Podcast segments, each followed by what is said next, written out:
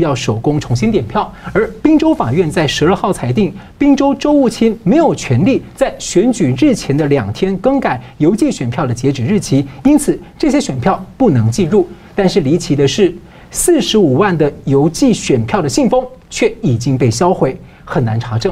那么其实呢，在宾州被各种举报和质疑的选票已经至少超过了一百六十万票，而宾州州长和州务卿呢被民间团体告上了法院，认为他们非法计票。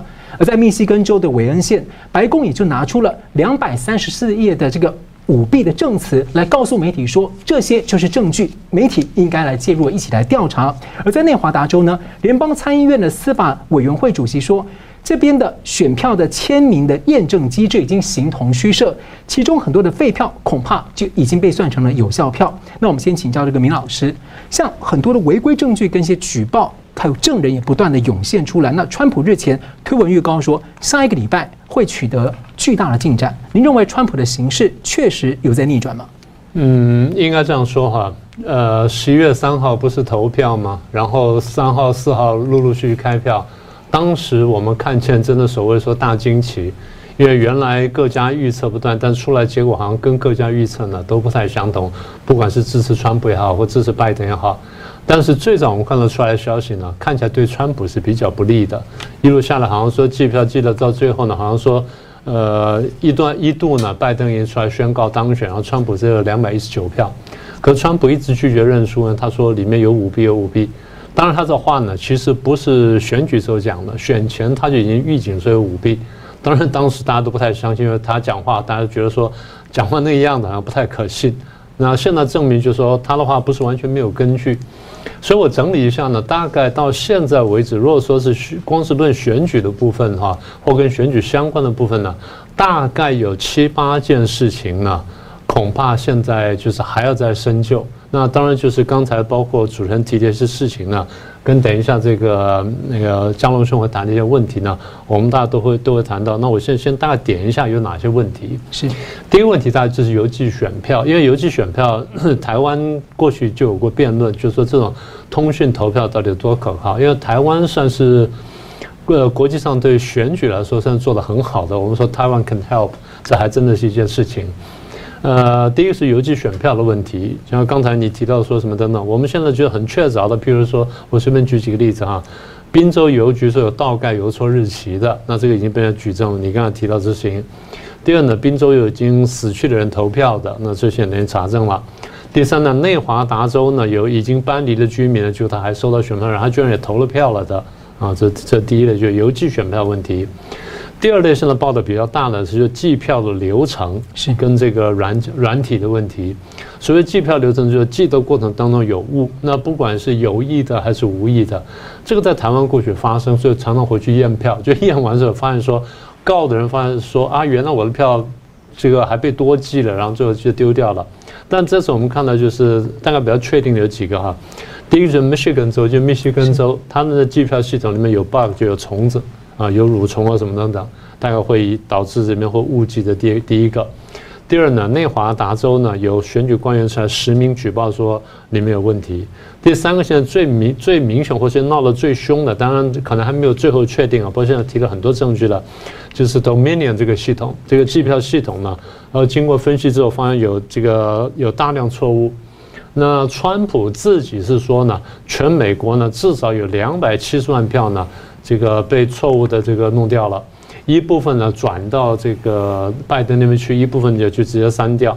你刚刚提了一部分，比如说四十几万呢，在呃整个转到拜登那边去，在宾州有二十几万转到拜登那边去，然后另外有九十几万张票呢被整个删掉啊，那这个是一个大问题。然后跟这个系统相关的比较奇怪的有两点呢，当然现在就是还要在查证当中。呃，第一个就是现在大概至少有三十个州用这个系统在计票，是。那是不是说三十个州都出问题？我们不是这个意思，我们是说因为它出现问题，而在三十州被用，所以它的可靠性呢就必须要再详细检验啊。这第一个部分。第二呢，呢现在初步的证据看起来，这个公司呢跟裴洛西有些关系。所以这个问题呢，恐怕会不会牵扯到党派呢？那我们要看将来调查结果。但这个地方呢是有有这个可怀疑的，这第二点。第三点，我们现在看到就是党派竞争呢有点过火。我们常讲说呢，呃，民主党、共和党两党竞争、交互轮替，这是好事情，对。但是问题是你要公平。什么叫公平呢？公平就是大家认定的经过一定程序所形成的投票规则跟着流程被严格遵守，然后在过程当中。即便双方的火力四射，在互相骂什么等等时候呢，你有一些道德的底线跟法律底线是不能破的。那现在看起来呢，这个地方有问题。那不管就是说，呃，共和党攻击民主党或民主党攻击攻击共和党呢，大家都有。但现在看起来就是民主党犯规的情况好像多一些。当然，就是现在还有一些最新的消息呢，我们要陆陆续续再看。但是党派竞争过火呢，这是蛮明显的。第三点。第四点呢，这是比较明显的呢，就是传播媒体跟社交媒体呢，他们所扮演的角色。过去我们常常讲说，这些媒体是第四权，那么社交媒体是新出来的东西。它一下突然几年之内长了这么大之后呢，不管你说是这个推特了、油管了或脸书也好了等等，呃，油管就 YouTube 哈，大陆叫油管了，那我也沿用这词了。那这三个媒体呢，这三个社交媒体呢，因为传播性力非常强。然后这个呃用的人非常非常多，上亿人在用，所以大家这样用的时候，它变成说它可以传播很多消息。那问题就是推特、油管跟脸书呢，过去都有所谓，它叫什么？它叫做审查制度，就是他觉得说你这个言这个这段话到底呃是不是有有有基础了什么等等。那么现在看起来就是他们可以自行审查。当你说从呃，审查这些呃，譬如污秽性言论呐，或什么等等，那没有问题。但审查具有政治色彩的这个言论，你有没有这这个角色，这值得怀疑。然后第五件事情就是，拜登家族不是闹出了这个硬盘门的事件，或者叫硬碟门事件吗？这件事情现在好像也放下不谈了。但是这件事情严格说，在别的国家基本上是一件很大的事情。第六就我上次谈过的左这个社会的左右大战。啊，第七件事情就外力介入，第八件事情就是我会讲过了，说这个事情呢，跟中国派系斗争呢，可能合而为一。所以这八点呢，我觉得说将来还会再发展，我们还值得再观察。所以局势是否逆转，其实也是多方向可能内外在要看的。是的，是的。好，那我们同样问题请教这个佳龙大哥。那同时我也在追问一下说，说随着川普形势的一个变化，这可能如果说开始逐渐的往上走，那么可能发生的之前的类似一些骚乱，可能会山雨欲来。你怎么看后续可能发展？例如说最近有一个消息是，黑命贵 BLM 这个组织的负责人写信给拜登跟贺锦丽，声称他们为拜登拉来了六千万的选民选票。要求会面，然后要求他们来回报他们，所以你怎么看？这个黑命贵要求拜登给回报啊，这件事情可见啊，当初的那些，哎，黑人骚乱、黑人之死带来的骚乱呢，显然后面是有党派啊的这个倾向哈。那黑命贵的问题，呃，其实他是在讲美国的社会的那个阶级哈，社会的那个内部出现撕裂哈。你刚才提到这个撕裂，那我想先从一个历史的。跟经济的角度来讲，我说哈，我们看到的美国目前的现况，包括川普与反川普，或者川粉跟川黑这样这样的一场战争，其实我把它称为新时代的南北战争。我们回回顾一下南北战争的逻辑哈，现在完全可以延伸到今天这个时代。南方是农业农业的哈，它它的产品是棉花。那十九世纪的时候啊，十八世纪到十九世纪那个时候有工业革命，是纺织业。推动的工业革命，而纺织业的原料是棉花。美国南方生产的棉花，用我们现在的话讲叫做工业原料，就好像电子业的很多工业原料，它是国际化的产业，它有竞争力，它不需要保护，它不要客关税，因为客关税以后别人客关税回来对它不利，所以南方是跨国的，是全球化的受益者。北方呢，制造业，可是呢，当初美国刚成立的时候啊，那个制造业是第三世界国家。他面对欧洲的制造业哈，他是需要保护的，他要课关税，啊，他不是那个所谓百分之百自由贸易的那种态度，所以呢，北方要课关税，南方不要课关税，因为这个经济利益冲突，最后用一个名词叫做为为了解放黑奴打打内战，其实不是哈，它原始推动力是经济的，是阶级的，然后你现在看到目现在的情况哈，川普代表的是全球化的受伤者嘛哈，就是那个诶广大的劳动力啊，那个还有呢在地产业啊。川普搞房地产，那是在地产业了啊。我们高雄搞的是所谓观光啊，龙林渔牧啊，啊，观光啊，旅馆啊，这个都是在地产业。他没有办法像红海呀、跨国企业哈去做全球资源优化配置。他们不像专业技专业人才，不管你是专业技术人才还是专业的那个呃金融人才，你可以到处跑，到处飞，哪边待遇好你就到哪边去。那是可移动的生产要素受惠于全球化，然后不可移动的生产要素，我们俗称在地产业的那种啊，它就会变成受伤者。你看哈，全球化里面这一波全球化最大的一个特点就是中国跟印度庞大的劳动力超过二十五亿人加入整个国际资本主义体系，所以发达经济体的那个社会底层劳工阶级。都受伤，甚至于中产阶级没落，我们叫做 M 型化社会 M 型化。所以，川普他代表的是全球化的受害者啊，然后他的对立面就是全球化的受益者，包括跨国科技业，啊，你看矽谷吧，哈，然后呢，包括华尔街金融业啊，然后包括那个高教育阶阶级的啊，然后呢，包括媒体，所以你现在看到的川黑全部是这种。包括媒体是在在这里，这些跨国的，他们从全球化得到好处的，他们不乐于看到川普来推动对全球化的这个后遗症的一个修正，所以川普在推动的是这个，啊，然后呢，你理论上哈，这个黑人呢，少数族裔，他在政党传统的政政党认同上，他是民主党的选民，所以民主党把各种选民哈，西呃西班牙语裔的哈，亚裔的哈，对不对？那个黑人哈，呃叫做非洲裔哈。还有呢，可能有天主教徒等等，他把各种不同的族群凑凑起来，然后来形成一个多数，相对来讲比共和党多数一点点哈。那有时候他们自称叫彩虹联盟了哈，这样子。那所以传统上黑人是比较倾向民主党，虽然解放黑奴的是共和党啊，对，不，当初的理由其实理由是因为经济利益冲突嘛哈。然后现在我们就是传，所以黑人这个黑命贵这个组织，哎，帮传帮那个民主党。哎，有他的那个传统上的连结，但是，川普上任以来，黑人的就业机会上升，黑人的那个经济情况变好，这个也是事实啊。就是川普应该是照顾社会底层，他的政策的着眼点都是针对社会底层去提高他们的就业机会，所以以黑人来讲，他们对川普的支持度相比于之前是上升，不是下降。是啊，所以呢，从这个呃阶级政策这边来看的话，照理说这一块应该是被川普吸过来。但是因为传统上社会的底层跟弱势者是认呃政党属性是民主党，所以你会这里看到他们一些矛盾的地方。然后呢，再加上现在为什么他们理论上应该欢迎川普的政策改善他们的经济，对不对？那为什么还会靠向民主党？背后一个重要因素就是明老师刚才提到中共的介入。现在有很多的那个就是黑命贵啊，那个很多人哈，他花钱给你去搞抗争、搞打砸抢烧，那个钱是中共出的。透过一个叫什么华人协呃什么协进会什么的，有一些进步会是吧？哎，对，类似那种民间机构，然后呢把钱拨下去，然后呢造造成这个动社会动乱，然后现在回过头来要跟他那个要点好处回报，其实他们没有六千万选票啊，没有没有没有这回事情，所以我们看到整个问题，我们我把它称为新时代南北战争，就是说认识川普跟反川普这一场战争的本质，它的重要的那个意义在。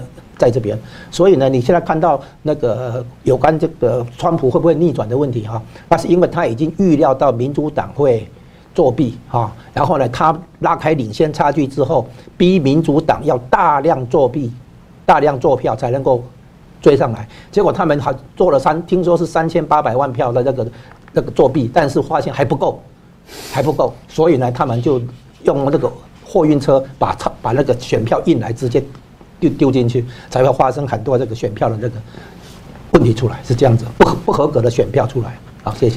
好，感谢嘉龙大哥刚刚从这个全球化跟反全球化的一个结构去谈相关的修正跟价值的问题。不过，这这些全球化过程当中也衍生到很多价值问题。我们等一下下一段呢，继续来讨论这个拜登最近跟一些国家进行外交接触，而川普的国务卿呢也持续的在进行推动他的抗共的大战略。我们休息一下，马上回来。World One 优胜油封。使用进口原料制成，已开发上万种产品。油封能够确保机械正常安全的运作，阻绝外界污染物，并防止漏油。荣获 ISO 品质保证，客制化一条龙服务。台湾制造专业第一，World One 优胜油封。好用耐用，你会爱用。夯博晶体厨艺节，生食熟食轻松料理。优雅下厨，厨房的好帮手，大师们的最爱，好用耐用，你会爱用。夯博精品厨艺节。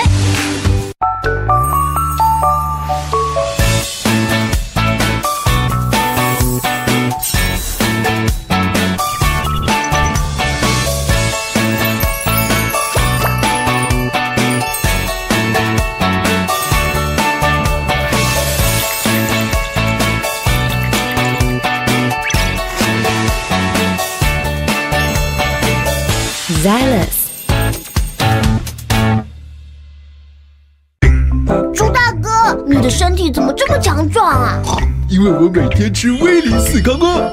鸡妈妈，您的鸡蛋怎么那么漂亮？因为我每天吃威灵四康啊。想要让猪鸡健康有活力，威灵四康是妙方，内含珍贵灵芝，爱丽生物独家汉方营养素，遵此一味事半功倍，健康饲养的最佳伙伴。爱丽爱你。今天要煮什么呢？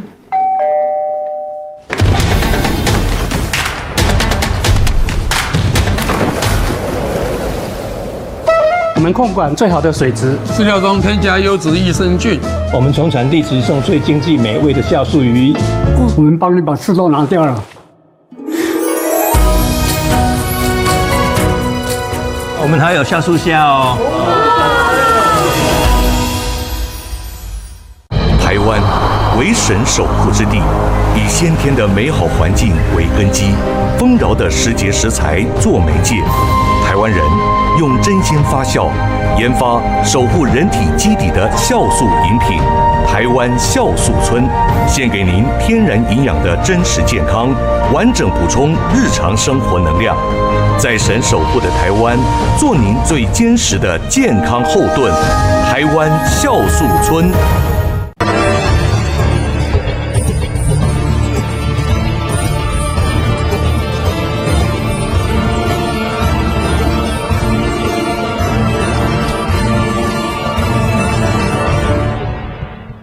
回到新闻大破解。美国总统大选的延长赛呢，川普政府持续推进他对抗中共的大战略。那么，代理国防部长米勒上任第三天的演讲表态，美军支持和捍卫美国的宪法。而国务卿蓬佩奥在十六号即将出访七个国家，而其中包括的还法国、以色列、沙特阿拉伯三个国家，先前也先祝贺了拜登。那么，蓬佩奥表态说，选举还没有结束，美国一次只有一位总统，而且他也相信白宫会持续的应对，推进历史性的努力呢，来应对中国共产党的威胁。而川普今天也签署了行政命令，要禁止投资共军背景的企业。先请教一下明老师怎么看蓬佩奥谈话，还有这个川普的内外战略？呃，我们先说他这个战略的部分呢，我觉得这个是比较关键的。蓬佩奥那个讲话呢，他基本说也在任何时间，美国只能有一个总统，这句话是非常宪法的，也是遵守法律的话。然后刚刚你说那个外呃总呃国防部的代部长米勒，他讲说呃美国军队呢，美军时时刻捍捍卫宪法，这是非常宪法性的讲话。也就是说，其实比较先进的国家，基本上如果是非常法治的话呢，它是以宪法为最高的、为最高的这个标杆。是。那么，我觉得我们国家也应该是这样的啊。所以，现在回到刚才讲的话，呃，庞佩奥的话，一方面就是告诉世界各国说呢，你们去打招呼可以，你们去 say hello 没有问题，因为他可能会当选，这点我完全可以理解。但是，如果说认真处理外交事务的话呢，我们现在还是美国政府。那这个话呢？那这个事情你们不能搞错，这是很明确的。他要出访的这些国家，请各位注意看一下，除了法国之外呢，其他绝大部分是中东国家，包括以色列在内啊，土耳其什么等等。大家注意到呢？大家因为现在这段时间呢，被美国大选呢就全部吸引过去了。其实国际上有一些事情呢，呃，还蛮引人注目的。一件事情就是亚美尼亚跟亚塞拜然，大陆叫阿塞拜疆呢之间的战争。这两个国家呢是百年世仇，过去就打过仗。那么这一次呢，亚美尼亚承认战败，然后这个把一个原来叫做纳卡共和国呢现在放手了，然后说这个纳卡共和国不再存在了。结果亚美尼亚群众现在起来示威。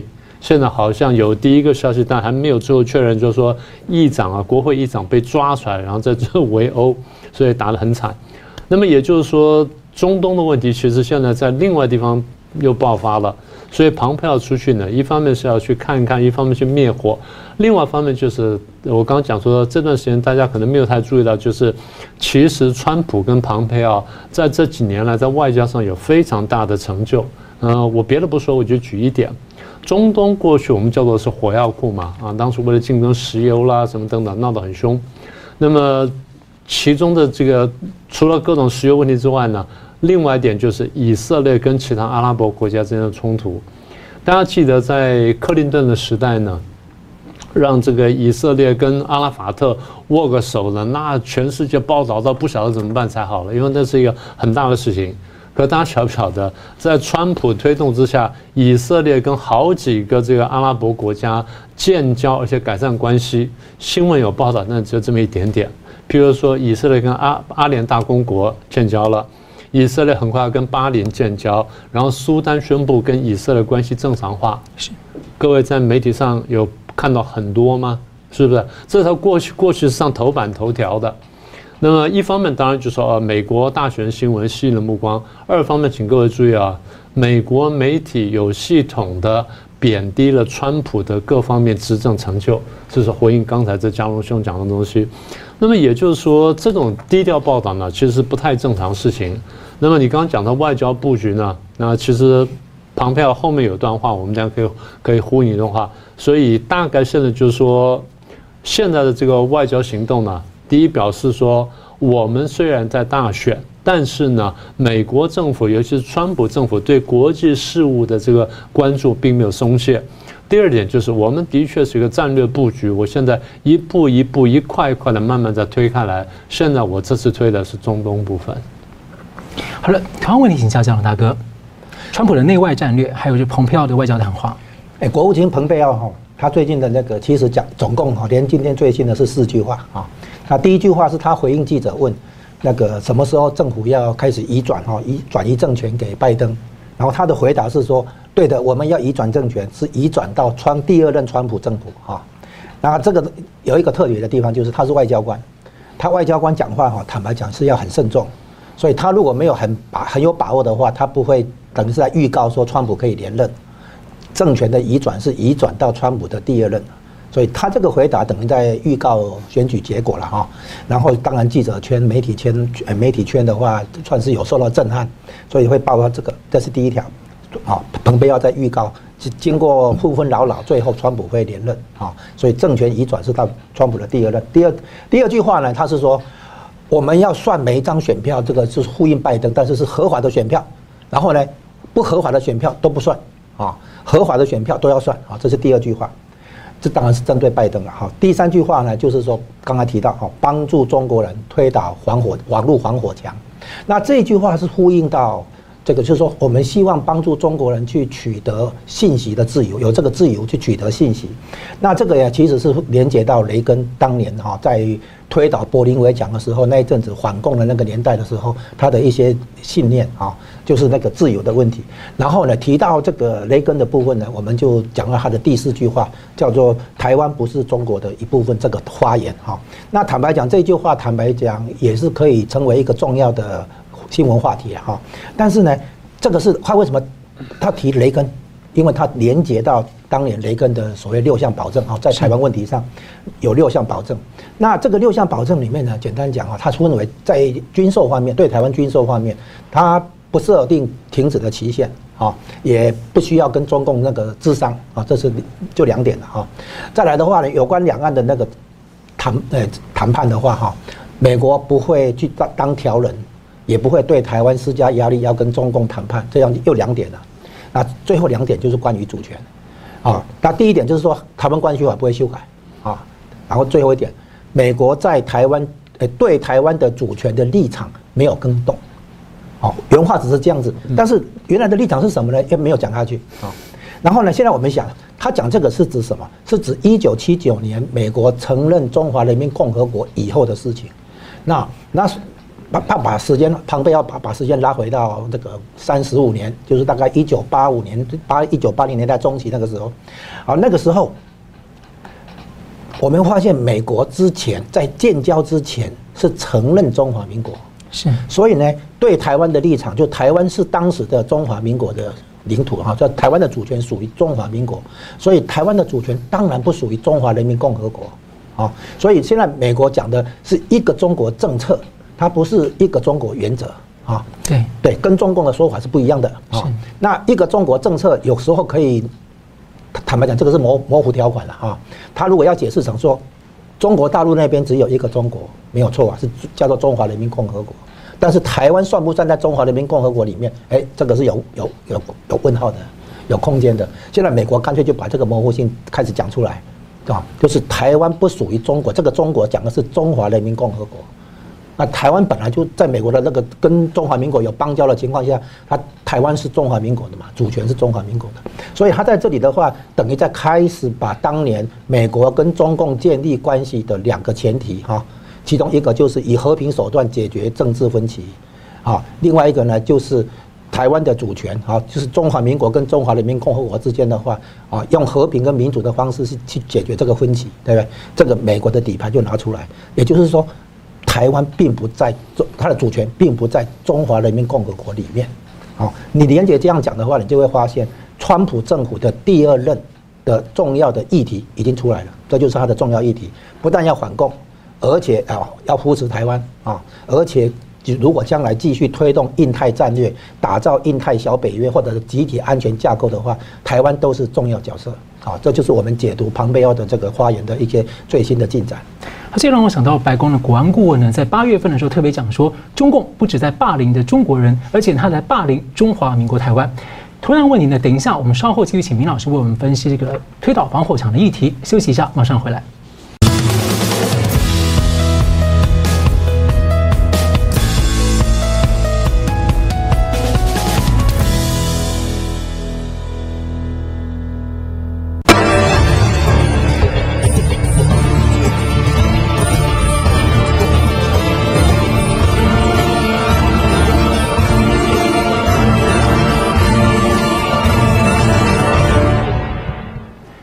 新闻大破解。美国总统大选前一天呢，川普呢，白宫发表了一篇书，叫做《川普论中国》。而在这个大选的投票之后呢，现在国务卿出来呢，接连的重磅发表对中的谈话。先是说中国共产党呢是马列怪物，而美国呢，川普政府唤醒了全世界对他的认知以及他对他的威胁的应对。那么接着呢，他喊出说要帮中国人呢推倒。这个中共的防火墙，让中国人民最后可以决定自己国家的进程。而最新的是，他讲出了说，台湾不是中国的一部分。先请教明老师怎么解读？我先谈一下那个台湾不是中国的一部分啊，因为过去你可以看到这几年下来呢，从二零一八到一九，嗯，副总统彭斯呢做了两场演讲，一八年十月，然后一九年十月，然后蓬佩奥呢在一九年十月底呢也做了场演讲。完了之后，在今年呢，七月份一路下来，系列演讲呢，都谈了这个问题。他谈什么呢？谈这个中共跟中国、跟中国人民、跟中国政府的关系。是。所以他们大体上呢，大概切成四块。第一块就是中国。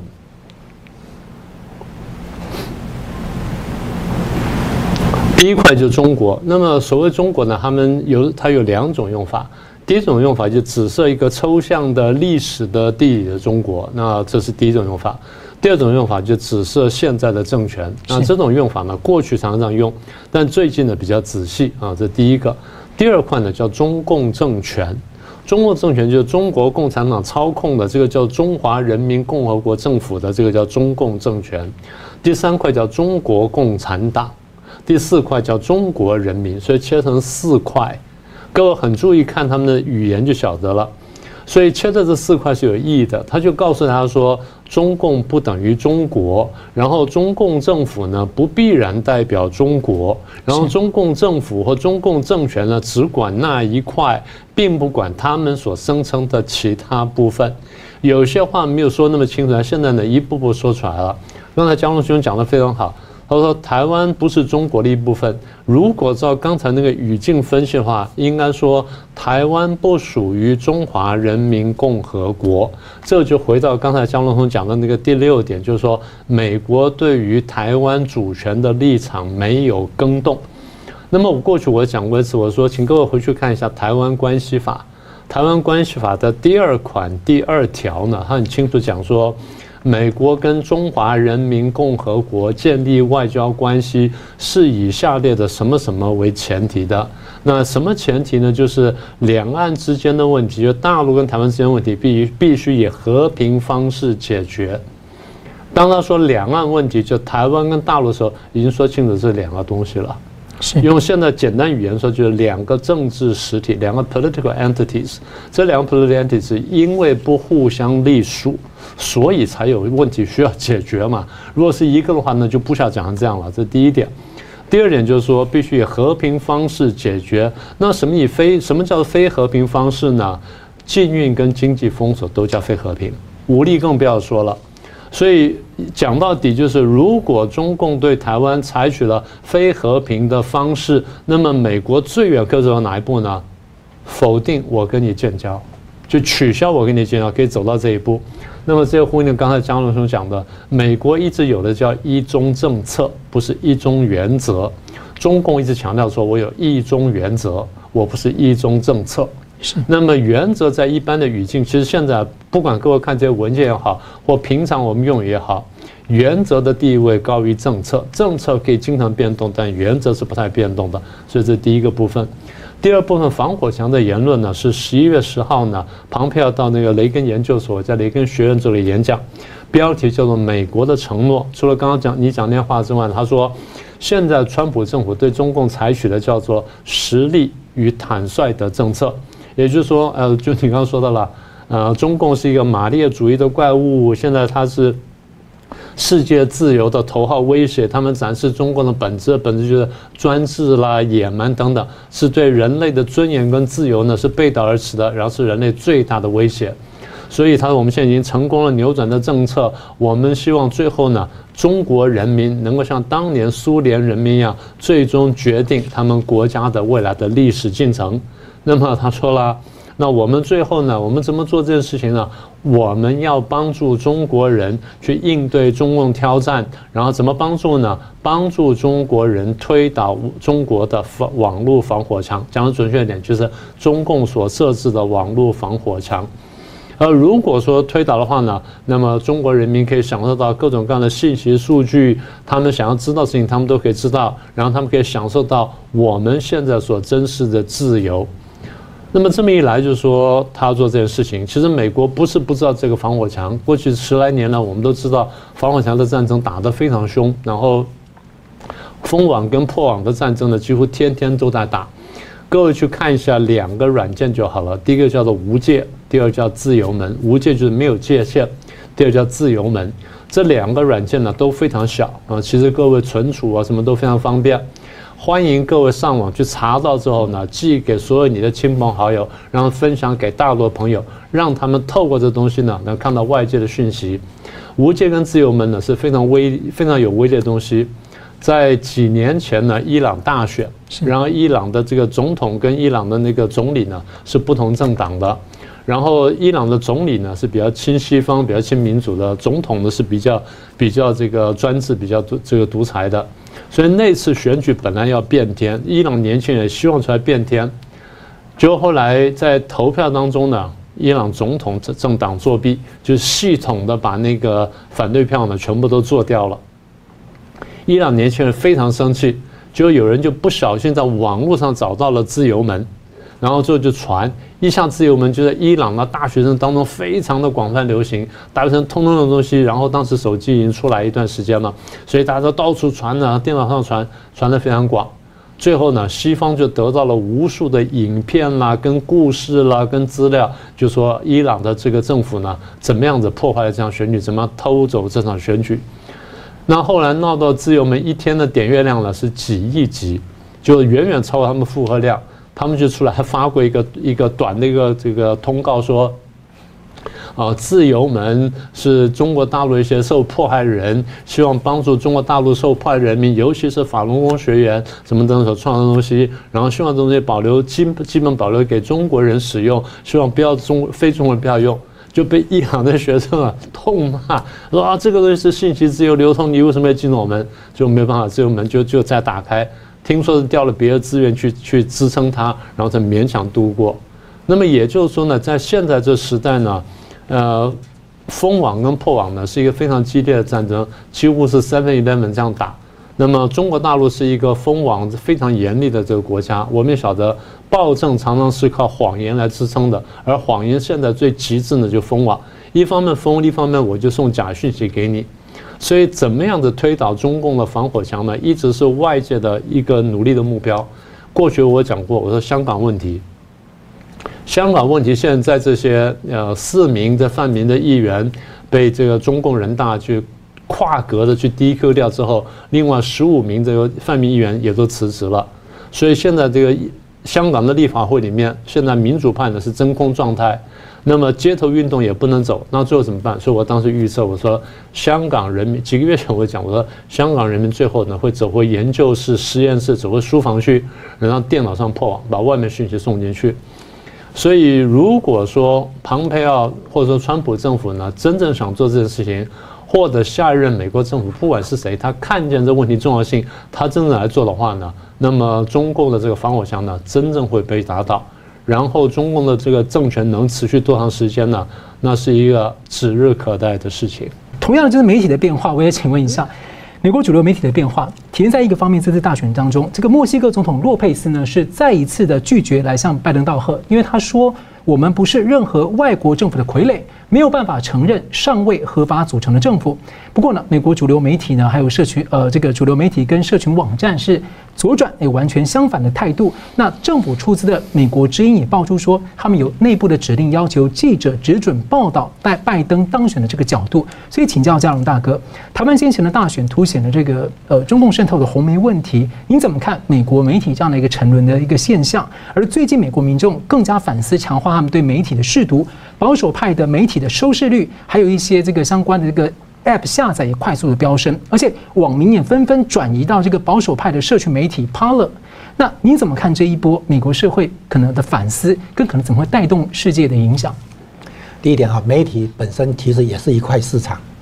然后呢，那个你讯息你自己的媒体。自己把立场放到讯息里面去哈，media 跟 message 这个区别，他把它搞在一起以后，它也会改变那个阅阅读、阅听大众的这个选择。是，所以呢，你刚刚提到哈，那个某些媒体的收视率开始上升了哈，那这些像桌请的这个媒体哈，封等于是哎封锁川普这边的言论的媒体哈，就收视率会严重下降。我知道要 CNN 的话哈。它收视率已经在前十名以外了，掉到很后面了。哈，那本来早先领先者是福斯，可是福斯好像也开始离开川普，好向拜登靠拢了结果，他的收视率也下降了。啊，所以呢，这个你可以拿出你的媒体立场来做政治操作，可是选民会选择。好，那这是第一个。第二个呢，很多呃，尤其社群媒体哈，就是脸书、推特，还有谷那个 YouTube 那个谷歌哈，那个他们会。他们有个东西叫做大数据，好，他们要收集大数据，然后能让广告的投放比较精准，哈，广告收效果会好，收入会好。那这个大数据的来源是中国大陆那边的网络使用量，所以这些社群媒体可能基于这个原因，啊，会跟中共那边，即使他们还不能进去中国大陆市场，可是因为大数据本身哈。这个就像医药药品的时候，你临床试验需要数据，结果呢，很多临床试验在中国大陆做。我们台湾很多生技厂商也是要到大陆去拿那个那个临床试验的数据一样，所以有可能是这个原因让社群媒体哈向中国大陆那边、向中共那边去倾斜。好，这是第二点。再来，我们提到说哈，这个选民呐。这次大选里面，你可以看出来，他们的讯息被这些媒体操操弄和控制了哈。那这里面就讲到一个重要很重要的概念，但是很常见，叫做“自由”两个字啊。那我们分成四个层次来讲，第一个叫做言论自由，是啊。那言论自由的话，本比如说本来政府啊用什么，诶，把你当做政治犯、思想犯，因为你的言论哈，把你抓起来，这个东西当然就在讲我们要捍卫言论自由。第二个呢，新闻自由啊，这个是这本来是政府哈对那个新闻媒体的打压。啊，这是我们要强调，开始主张新闻自由。然后第三个叫做信息自由，这个就变成是社会，呃，不社群媒体，就媒体本身去控制这个内容，哦，让阅听大众哈可以得到什么，不能得到什么信息。那从使用者、好消费者的立场来讲，我们要媒体也不要去管制这个言论跟内容，啊，这叫信息自由。那最后一个就是传传统的叫集会结社自由，啊，那有四个这个自由，那就为什么讲这个呢？因为你现在看到那个选举过程要投票，是投票的过程之前，你要让选民知道方方面面的讯息。